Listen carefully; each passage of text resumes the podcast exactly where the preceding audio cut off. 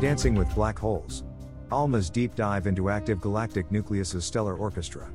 Unraveling the cosmic ballet, researchers harness the power of ALMA to illuminate the intricate interplay between supermassive black holes and the birth and death of stars in NGC 1068.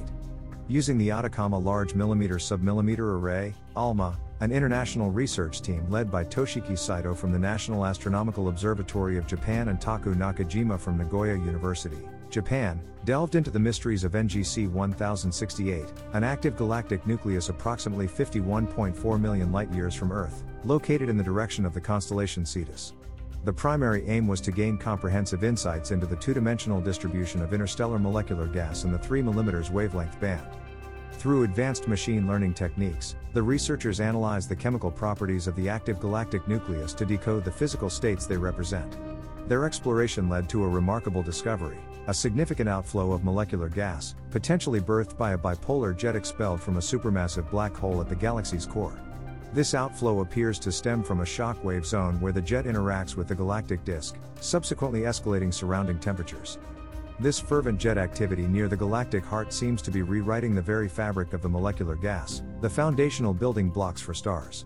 In doing so, it could be hampering the emergence of new stars. This revelation paints a vivid picture of the dynamic choreography at play in the core of NGC 1068, offering valuable insights into the multifaceted relationship between supermassive black holes and the evolution of galaxies. Many galaxies harbor an active supermassive black hole at their center. This colossal entity acts as a prodigious engine, emitting vast quantities of energy, giving birth to what is termed an active galactic nucleus. Comprehending how this galactic nucleus, powered by the immense black hole, influences neighboring interstellar material, especially its role in either fast tracking or impeding the genesis of new stars, is pivotal for understanding galaxy evolution.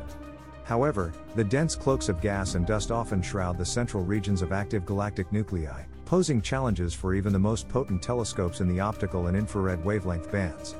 But ALMA's ability to observe longer wavelengths like millimeter and submillimeter waves, which are less prone to dust absorption, grants it a distinctive edge. This capability allows for an unobstructed gaze into the inner sanctum of the galactic nucleus. The study recalls previous efforts in observing the central core region of NGC 1068, especially between 2007 and 2012 when observations utilized the 45 meter radio telescope at the Nobeyama Radio Observatory of the National Astronomical Observatory of Japan. While those efforts bore fruit, revealing the presence of various molecules, they fell short of providing a granular view of the distribution of molecular gas and structural nuances surrounding the central core due to the limitations in spatial resolution. Now, under the leadership of Assistant Professor Toshiki Saito of the National Astronomical Observatory of Japan ALMA project and Assistant Professor Taku Nakajima, the International Research Collective has transcended previous limitations by employing ALMA for a line survey close to NGC 1068 Central Core.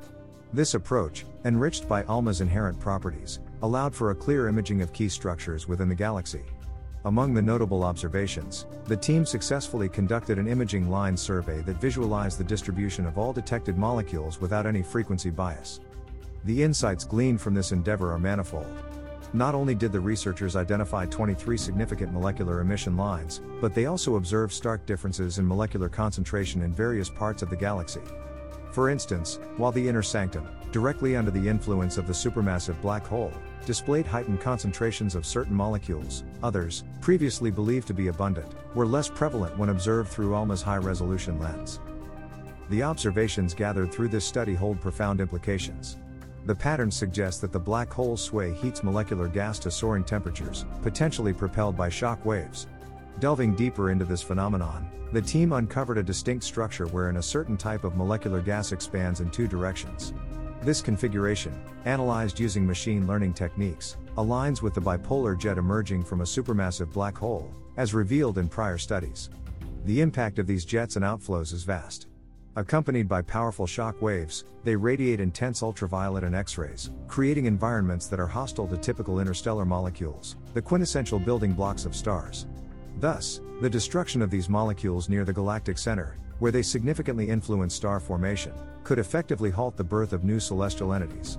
This groundbreaking study offers the first chemical evidence backed argument that a galaxy's central supermassive black hole might thwart its evolutionary trajectory. Reflecting on the journey leading to these revelations, Toshiki Saito notes Initially, observing molecules in the vicinity of such a jet was considered challenging due to their destruction. However, thanks to ALMA's high sensitivity, high resolution, and the PCA technique, we successfully detected the molecular gas outflow associated with the jet and elucidated its chemical properties. This discovery that the supermassive black hole's activity at the galaxy center hinders its growth is of great significance. Principal component analysis or PCA is a popular technique for analyzing large datasets containing a high number of dimensions or features per observation, increasing the interpretability of data while preserving the maximum amount of information, and enabling the visualization of multidimensional data. Taku Nakajima encapsulates the endeavor, stating, Using astrochemistry to investigate the properties of celestial objects is a strong point of Japanese research groups. This marks the first imaging line survey of an active galactic nucleus that provides insights into the extreme environment at the galaxy center. We've demonstrated that the combination of line survey observations with ALMA and machine learning analysis is highly effective for comprehending the physical and chemical properties of active galaxies.